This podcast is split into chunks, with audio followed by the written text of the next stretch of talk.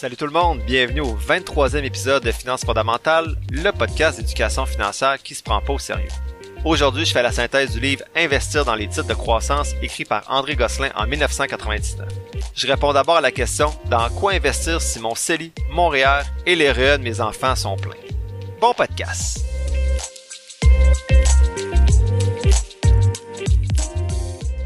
Hey hey, bien content d'être avec vous aujourd'hui pour ce 23e épisode. Avant de commencer la synthèse du livre d'aujourd'hui, je réponds à une question qui m'a été posée par François. Donc la question de François était simple, très courte, donc c'était la suivante. Il me disait bonjour, que conseillez-vous comme investissement lorsque les RE, le CELI et les REER sont pleins? D'abord, je ne donne aucun conseil, on n'oublie pas. Donc, je disais que c'est impressionnant que ces trois comptes-là soient déjà pleins, que je lui avoue en fait de pas être rendu même moi à ce stade-là, donc c'était difficile de, de, parler à partir de mon expérience parce que j'ai pas encore, je suis pas encore rendu en fait à investir ailleurs que dans mes comptes enregistrés, donc mes comptes avantageux d'un point de vue fiscal.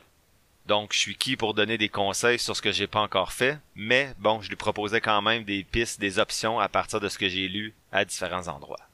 Ce que je lui proposais, c'est quatre options. La première option que je lui proposais, c'est l'immobilier. Donc, investir dans l'immobilier, c'est probablement l'autre voie la plus rentable avec le marché boursier, mais ça demande habituellement plus d'investissement en temps. J'ai entendu parler récemment dans différents podcasts d'une plateforme qui s'appelle Realty, donc R-E-A-L-T, souvent dans des publicités dans les podcasts, mais je peux rien dire sur la fiabilité de cet outil-là. De ce que je comprends, c'est que ça permet d'investir de façon passive dans l'immobilier, mais pas comme dans des REITs. Donc les REITs, c'est des, euh, des actions qui permettent d'investir dans, euh, dans l'immobilier à travers le marché boursier. Par contre, dans les REITs, vous ne possédez, pas en fait une partie de l'immeuble. Ce que les gens font, qui possèdent les immeubles, prennent les, revenus et redistribuent les revenus aux actionnaires. Dans le cas de Realty, ce que j'ai compris, c'est que vous possédez vraiment un pourcentage de la propriété. Bref, je vous laisse faire vos recherches. J'ai même pas cherché du tout sur ce, cette plateforme-là qui s'appelle Realty, mais ça peut être une option peut-être qui est intéressante. Sinon, l'avantage de l'immobilier est principalement au niveau fiscal lorsqu'on investit ailleurs que dans nos comptes enregistrés parce qu'on peut repousser les impôts en avant avec l'amortissement et le gain ben, est en capital, donc imposé seulement à 50% des profits que vous allez faire. Donc pour moi, l'autre option la plus intéressante après le marché boursier, parce que je préfère le marché boursier parce que c'est plus passif, mais lorsque les comptes avantageux d'un point de vue fiscal sont déjà remplis je crois que l'immobilier s'avère la deuxième option la plus intéressante.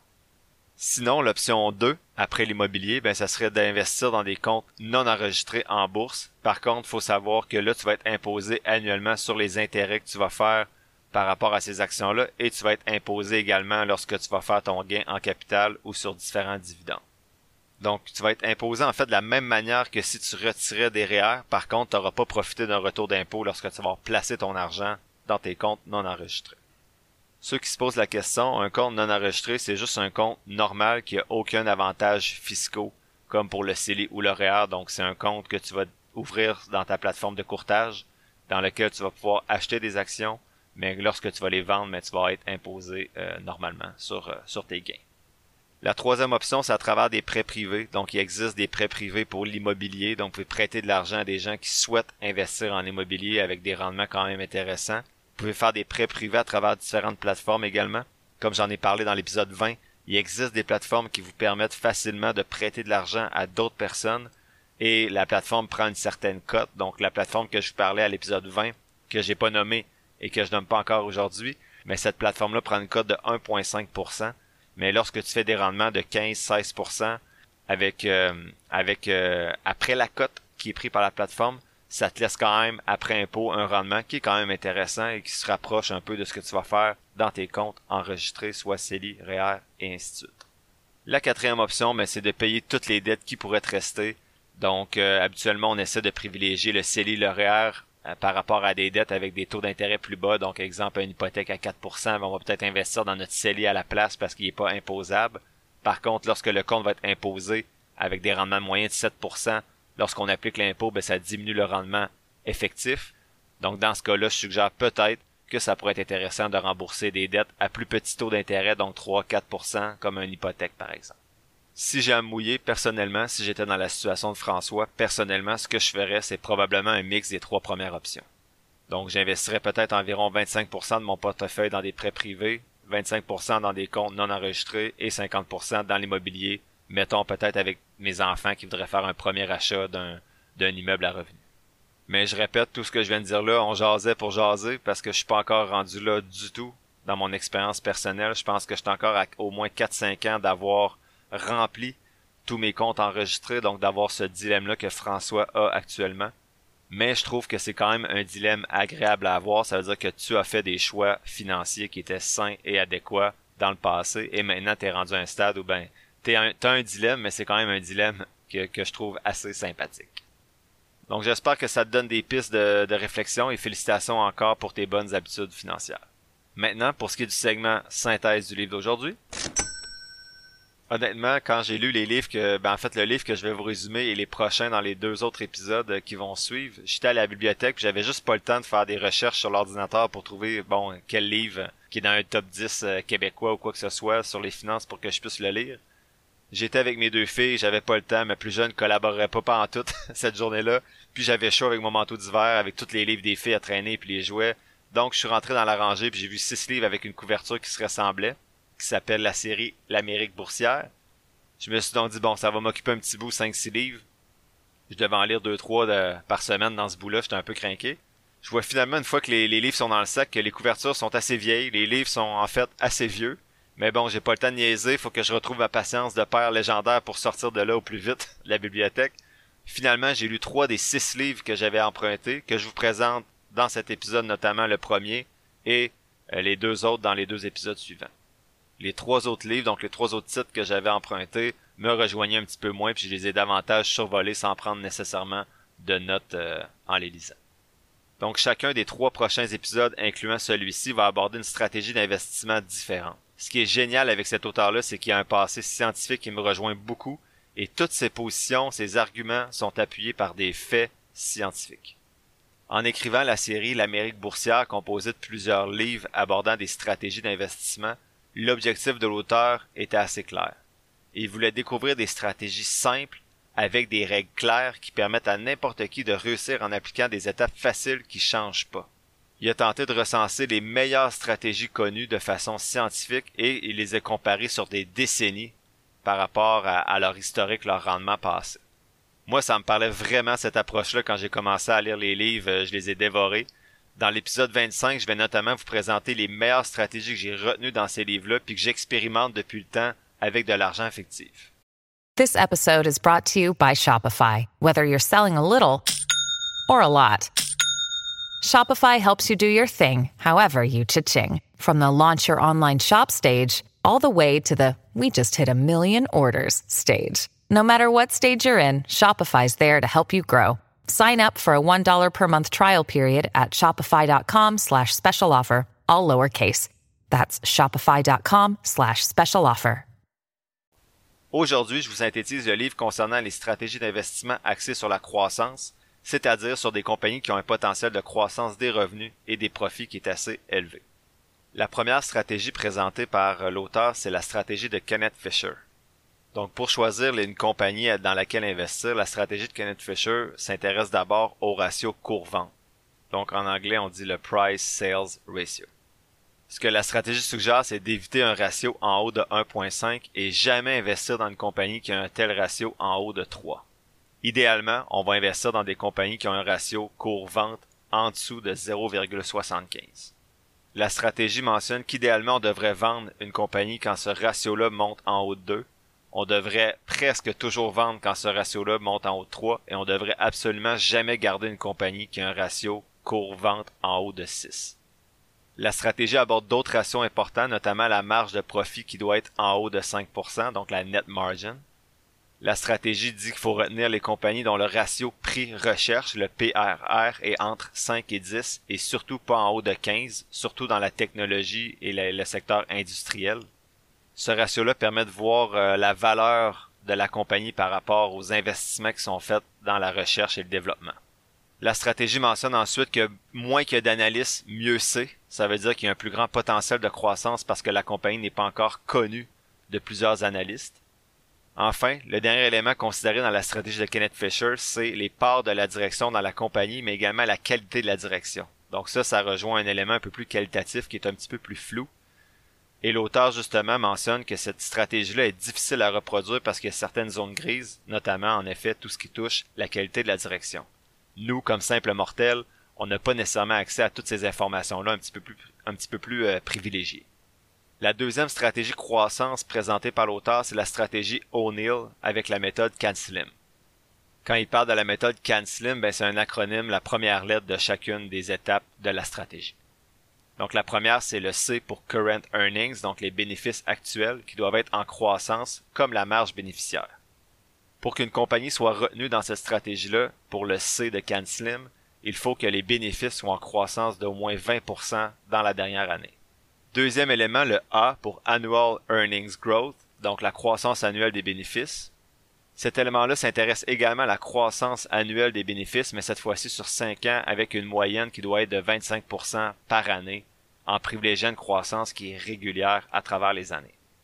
Le N de CanSlim, donc la troisième lettre, c'est pour New Product, Services, Management or Price Hikes, donc des nouveaux produits, nouveaux services, une nouvelle direction ou des prix plus élevés. La quatrième lettre, le S, c'est pour Supply and Demand, donc offre et demande.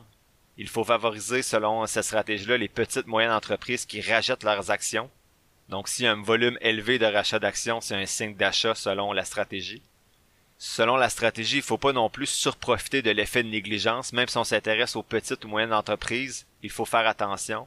Oui, il faut s'intéresser aux petites capitalisations à petit prix, mais il faut pas juste porter notre regard sur des entreprises où il y a aucun institutionnel qui s'intéresse parce que ce sont les institutionnels justement qui vont faire monter le prix. Donc des institutions exemple comme Vanguard.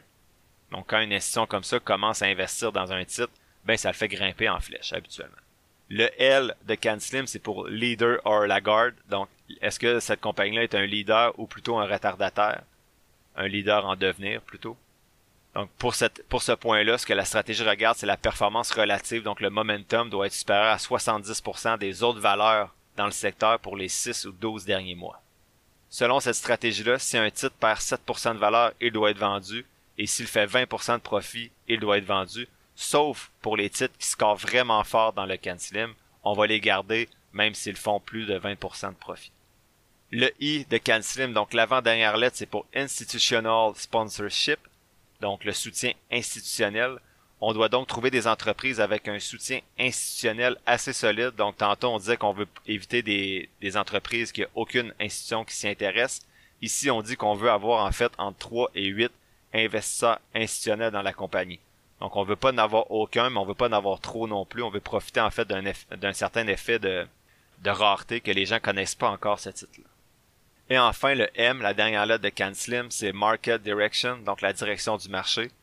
On va essayer de timer le, le, market, donc de, de, synchroniser le marché avec une analyse des volumes, des tendances, des advanced decline. Donc, je connais pas tous ces, tous ces, ces aspects-là, mais c'est de l'analyse technique. Donc, en gros, on va investir dans un marché en hausse et éviter d'acheter dans un marché en baisse. Mais, quand vraiment savoir ça, la stratégie ne le précise pas. Selon l'auteur, la, notion de momentum puis de la croissance des bénéfices sur 5 ans, c'est ce qui donne la force à ce modèle-là, donc les lettres A et M, donc les deuxième et septième lettres de la méthode CanSlim. Ce que moi je trouve intéressant aussi, c'est avec le L, lorsqu'on parle qu'il faut vendre un titre après 7% de perte ou 20% de profit. Même si c'est pas idéal, je trouve que c'est quand même une des rares méthodes qui aborde la notion de quand vendre un titre boursier. Il y a un professeur qui a, fait un modèle en fait à partir de la stratégie de O'Neill, donc la méthode CanSlim, en neuf étapes assez claires. Donc on va seulement garder les compagnies qui répondent à ces neuf étapes-là et on va pouvoir investir dans ces compagnies-là. La première étape, c'est ben, une compagnie qui a un ratio cours-valeur comptable en bas de 1, donc un ratio price-book en bas de 1. Deuxième critère, c'est d'avoir une compagnie dont les croissances des bénéfices est positive depuis les cinq dernières années. Troisième élément, c'est d'avoir une croissance accélérée des bénéfices au cours des derniers trimestres, donc dans la dernière année par exemple. Quatrième élément, c'est d'avoir une compagnie avec une marge de profit positive, donc qui fait des profits. Cinquième élément, d'avoir moins de 20 millions d'actions en circulation. Sixième point, c'est d'avoir une force relative des valeurs par rapport au marché selon l'échelle d'O'Neill de 70 et plus. Septième, c'est une force relative pour le présent trimestre supérieure au trimestre précédent et le huitième un positionnement au 70e rang ou supérieur selon le classement O'Neill. Donc les points 6, 7 et 8 par rapport à la force relative selon le classement O'Neill, ça provient directement de la méthode CanSlim que je vous ai présenté précédemment. Honnêtement, j'avais pas accès aux informations qui permettaient de comprendre euh, cette force relative-là ou le classement euh, de O'Neill, donc euh, faut, faut faire confiance au professeur. Et enfin, le neuvième point, c'est que le titre doit se négocier à l'intérieur d'une marge inférieure de 15% à son prix le plus haut des deux dernières années. Le modèle montre pas comment le professeur a investi, donc quel pourcentage est accordé à chacune des compagnies qui répondaient à ces neuf critères-là, mais son, son expérimentation montre que acheter des compagnies qui répondent à ces neuf critères-là, ben ça va battre facilement le marché. L'auteur remet en doute la validité de l'étude financée par O'Neill lui-même. Donc le professeur qui a fait l'étude était financé par O'Neill, donc c'est sûr que ce dernier avait avantage à financer une étude qui montrait que sa stratégie était gagnante. Encore une fois, l'auteur dit que bon, la croissance des bénéfices, le momentum, puis le ratio price-book est le plus important qui fait en sorte que cette stratégie-là est quand même intéressante. Mais de façon générale, l'auteur dit que il y a beaucoup trop de critères pour rien dans cette stratégie-là. L'auteur mentionne aussi que cette stratégie est difficile à reproduire parce qu'il y a beaucoup d'éléments subjectifs notamment le N. Donc on parle de nouveaux produits ou de nouvelles directions. Le L, bon, leader c'est ok, c'est souvent surévalué déjà, mais prochain leader, comment qu'on fait pour savoir qu'une compagnie va être le prochain leader dans un domaine? Je trouve que c'est subjectif. Et enfin la direction de marché, bon mais comment savoir si un marché va être haussier ou baissier? C'est timer le marché, donc c'est synchroniser le marché, c'est ce qu'on dit de pas faire dans les autres livres que j'ai lus précédemment.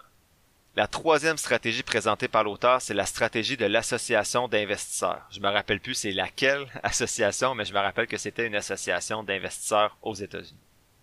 Cette stratégie-là est composée de huit critères pour sélectionner les compagnies dans lesquelles on souhaite investir. Premier élément à considérer, c'est de choisir des titres avec une croissance constante des bénéfices et des ventes depuis 10 ans.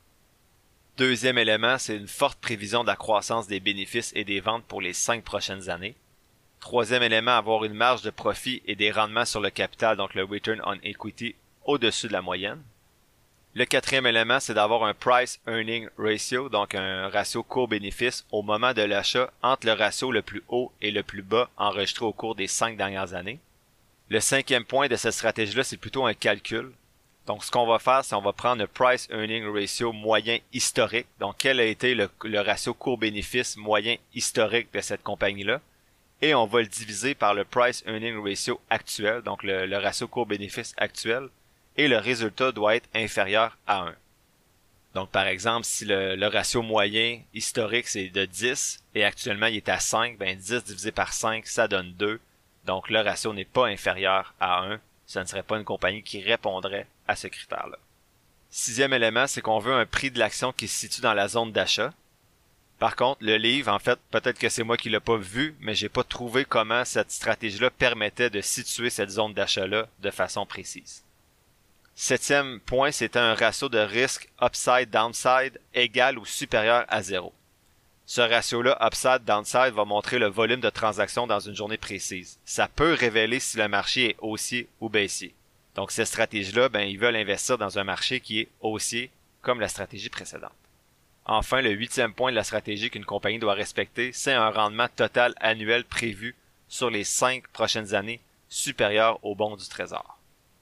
Encore une fois, l'auteur dit que cette stratégie-là est difficile à reproduire de façon fiable puisqu'elle repose notamment sur des prévisions, donc pour les points 2 et 8 par rapport à la prévision de croissance des bénéfices et des ventes pour les cinq prochaines années et également la prévision du rendement total annuel prévu pour les cinq prochaines années. Et également, la stratégie repose sur une zone d'achat qui n'est pas nécessairement définie et un ratio de hausse ou baisse du marché qui n'est pas 100% efficace. Donc le ratio upside-downside, c'est intéressant, mais c'est pas un ratio qui est 100% efficace, bien sûr, pour identifier les hausses ou les baisses du marché boursier. La quatrième stratégie présentée par l'auteur dans son livre, c'est la stratégie de Peter Lynch. En fait, je dis la quatrième stratégie présentée, mais dans son livre, il y a plus que cinq stratégies. Moi, j'ai retenu les cinq que je trouvais les plus intéressantes à vous partager aujourd'hui. Peter Lynch est un investisseur célèbre et sa stratégie d'investissement était axée sur cinq éléments en particulier. Le premier élément, c'était d'investir dans des entreprises qu'on comprend. Donc, Lynch recommande d'investir dans des entreprises dont on comprend le modèle d'affaires, le marché, le produit ou le service. Deuxième élément de la stratégie de Peter Lynch, c'est de rechercher des entreprises en croissance. Lynch privilégie en effet des entreprises qui ont des perspectives de croissance solides. Il va recommander d'investir dans des entreprises dont les bénéfices augmentent régulièrement et dont les revenus augmentent d'année en année aussi. Il suggère d'acheter à un prix raisonnable, c'est le troisième élément de sa stratégie. Donc, il va suggérer d'acheter des entreprises à un prix raisonnable en comparant le prix de l'action avec les bénéfices de l'entreprise ou en utilisant d'autres mesures telles que le ratio court-bénéfice ou le ratio court-valeur comptable, qui sont les Price Earning Ratio et le Price Book Ratio. Quatrième élément de sa stratégie, c'est de tenir compte des facteurs macroéconomiques. Donc, Lynch recommande de tenir compte des facteurs macroéconomiques tels que les taux d'intérêt, l'inflation, la croissance économique, etc., etc., qui peuvent influencer les performances de l'entreprise. Enfin, cinquième élément de sa stratégie, c'est de faire preuve de patience. Donc Lynch estime que les investisseurs doivent être patients et tenir sur le long terme pour obtenir des rendements qui sont satisfaisants. Peter Lynch ajoute également, pas nécessairement dans sa stratégie, dans ses cinq points précis de sa stratégie, mais il va souvent en fait privilégier d'une direction d'entreprise qui va acheter de leurs actions et qui sont payés en actions plutôt qu'en cash. Donc, ça va forcer la direction à performer parce que leur salaire va, va reposer en fait sur la performance du titre boursier. En somme, la stratégie de Peter Lynch va consister à investir dans des entreprises qu'on comprend, qui sont en croissance et à un prix raisonnable, tout en étant très attentif aux facteurs macroéconomiques et en faisant preuve de patience à long terme. La cinquième et dernière stratégie que j'ai retenue dans le livre pour vous, c'est la stratégie de Value Line. Value Line, c'est une entreprise américaine de recherche et de conseil en investissement qui publie une série de rapports de recherche sur les actions cotées en bourse. La stratégie d'investissement de ValueLine est basée sur son système d'évaluation des actions appelé le ValueLine Investment Survey. Je vous présente maintenant les principaux éléments de la stratégie d'investissement de ValueLine. Cette stratégie-là est composée de quatre étapes, ben, en fait quatre, quatre éléments principaux à retenir. Le premier élément, c'est que cette stratégie-là repose sur une analyse fondamentale des entreprises qui permettent de classer les actions en fonction de leur potentiel de rendement. Donc, ValueLine va classer les actions en cinq groupes en fonction de leur potentiel de rendement les actions qui sont classées dans le groupe 1 ont le potentiel de performance les plus élevés, alors que celles du groupe 5 ont un potentiel de rendement plus faible. C'est difficile d'avoir accès à ces données-là. Bon, si tu payes pour le service, tu peux avoir accès au classement, mais pas à toutes les informations sous-jacentes à leur calcul. Donc, on ne connaît pas la pondération de chaque critère et de tous les critères qui font partie également du classement. On sait toutefois que leur système repose sur l'examen de plusieurs variables financières et opérationnelles importantes. Les celles qu'on connaît notamment sont d'abord les revenus, donc la stratégie ValueLine va analyser les tendances des revenus de l'entreprise sur une période de plusieurs années pour évaluer sa croissance. Deuxième élément du système de, la stratégie, c'est les bénéfices. Donc la stratégie ValueLine va examiner les bénéfices de l'entreprise sur une période de plusieurs années et évaluer sa rentabilité. La stratégie va également s'intéresser aux ratios financiers. Donc elle va utiliser une série de ratios financiers pour évaluer la santé financière de l'entreprise, notamment le ratio court-bénéfice, le ratio court-valeur comptable, le ratio dette-capitaux propres le ratio de rentabilité des actifs et le ratio de rentabilité des capitaux propres. La stratégie va également regarder les perspectives du marché dans lequel l'entreprise va opérer, y compris les tendances de la demande, la concurrence, les réglementations gouvernementales et les barrières à l'entrée, donc les avantages compétitifs. Enfin, la stratégie s'intéresse aux qualités de la direction, donc elle va examiner la qualité de la direction de l'entreprise, notamment son historique de prise de décision, sa capacité à innover et sa gestion des risques. Donc, en utilisant toutes ces variables, ValueLine va évaluer la performance passée de l'entreprise, sa position concurrentielle, ses perspectives de croissance et sa valorisation actuelle pour identifier les actions qui ont un potentiel de rendement supérieur. Donc, ces actions-là, comme on a vu, sont classées en cinq groupes, ce qui permet aux investisseurs de prendre des décisions d'investissement éclairées en fonction de leur tolérance au risque et de leurs objectifs financiers. J'avais aussi noté que leur outil repose de façon importante sur le momentum, donc un peu comme le M de Cansim soulevé par l'auteur, soit d'acheter une action qui est en hausse actuellement, mais aussi sur les bénéfices surprises. Donc une compagnie qui annonce des bénéfices plus élevés que prévu, ben celle-ci va profiter d'une hausse pendant quelques jours habituellement. Il faut donc acheter une compagnie après une annonce positive et profiter de la hausse. Donc ça, c'était le premier point, donc l'analyse fondamentale de la stratégie Value Line, sur quoi repose cette stratégie fondamentale-là. Mais en deuxième lieu, la, la stratégie Value Line va également tenter de rechercher des actions qui sont sous-évaluées par rapport à leur valeur intrinsèque. Les actions sous-évaluées sont celles qui ont un potentiel de rendement élevé, mais dont le prix de l'action actuellement est inférieur à leur valeur intrinsèque. Pour déterminer cette valeur-là, la stratégie Value Line va utiliser ce qu'on appelle la Timeless Line, qui est un concept utilisé pour évaluer la valeur intrinsèque d'une entreprise. La Timeless Line, c'est une ligne horizontale qui est tracée sur un graphique qui va représenter le rapport entre le cours de l'action de l'entreprise et ses bénéfices réels. L'objectif de cette ligne-là est de déterminer si une action est surévaluée ou sous-évaluée par le marché en comparant le cours de l'action avec sa valeur intrinsèque. La timeless line est basée sur l'hypothèse que le marché va finir par refléter la valeur intrinsèque d'une entreprise, même si ça, ça peut prendre du temps. Dans leur graphique, lorsque le cours de l'action d'une entreprise est en dessous de la timeless line, ça veut indiquer, en fait, ça peut indiquer que l'action est sous-évaluée par rapport au marché et qu'il y a un potentiel de croissance future. À l'inverse, lorsque le cours d'action est au-dessus de la timeless line, ça peut indiquer que l'action est surévaluée par le marché puis qu'il y a un risque plutôt de baisse dans le futur. La timeless line, c'est donc un outil important qui est utilisé dans la stratégie value line pour évaluer la valeur intrinsèque d'une entreprise et déterminer si une action a un potentiel de rendement supérieur ou inférieur à celui du marché. Troisième élément de la stratégie value line, c'est d'investir dans des entreprises de qualité. Donc cette stratégie-là va privilégier des entreprises de qualité qui ont une forte rentabilité, des avantages concurrentiels durables et une croissance des bénéfices solides. Et enfin, la stratégie va viser à diversifier le portefeuille ValueLine va recommander de diversifier le portefeuille en investissant dans plusieurs entreprises, mais également dans différents secteurs pour réduire les risques.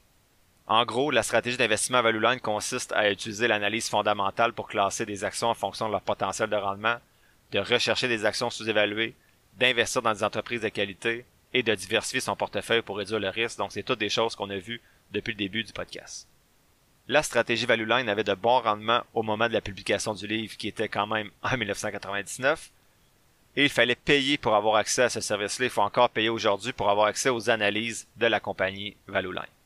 En conclusion, pour ce livre-là, l'auteur souligne que c'est toutes des stratégies qui se sont avérées gagnantes dans l'histoire à un moment ou à un autre, parfois même de façon régulière comme pour Peter Lynch.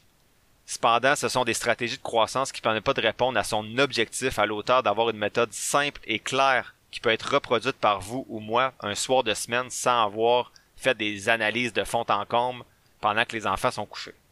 En effet, ce sont des stratégies souvent qui reposent en partie sur le génie d'une ou de plusieurs personnes qui ont souvent des contacts privilégiés, mais également sur des formules ou des calculs qui sont pas accessibles par le public et qui qui reposent en fait seulement dans les mains de la personne qui a développé la stratégie. Dans notre cas, choisir le prochain leader dans le domaine de l'énergie renouvelable, on va peut-être réussir une ou deux fois, mais pas pendant 30 ans. Donc les stratégies croissance prennent beaucoup de temps pour analyser, c'est pas simple, et il y a également beaucoup de subjectivité. En effet, tout au long de l'épisode, j'ai parlé d'identifier le prochain leader, de prévoir des bénéfices, de calculer les tendances du marché, d'évaluer la direction, de déterminer le prix d'achat, de prévoir l'attrait de nouveaux produits. Donc, c'est toutes des variables très subjectives qu'on le veuille ou non. En gros, avec ces stratégies-là, on pourrait être 100 personnes à faire une des 5 stratégies avec les balises décrites plus haut, puis on aurait probablement 100 rendements différents dans l'année et plein de choix de compagnies qui seraient pas les mêmes. Vous verrez dans le prochain épisode que l'auteur apprécie davantage les stratégies d'investissement qui sont basées sur la valeur parce qu'elles sont plus simples, claires et elles, vont, elles peuvent être reproduites de façon similaire par n'importe qui.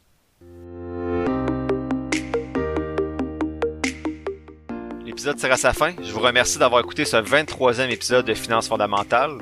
En résumé, les stratégies d'investissement de croissance sont probablement avérées à être efficaces en termes de rendement au cours des 80 dernières années avec des investisseurs de renom comme Warren Buffett et Peter Lynch, mais de telles stratégies ne sont pas simples à mettre en place et sont surtout pas objectives, mécaniques, et elles reposent beaucoup sur la subjectivité de la personne qui la met en place, ce qui peut être bien ou non, mais qui répond pas à l'objectif de l'auteur d'identifier une stratégie simple et facile à mettre en place par n'importe qui sans réfléchir.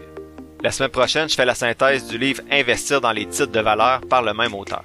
Ceux qui sont intéressés, je vais partager jeudi sur la page Facebook de Finances fondamentales l'analyse de 10 autres compagnies n'ayant pas obtenu le nombre de points minimum pour franchir la première étape dans mon outil d'analyse.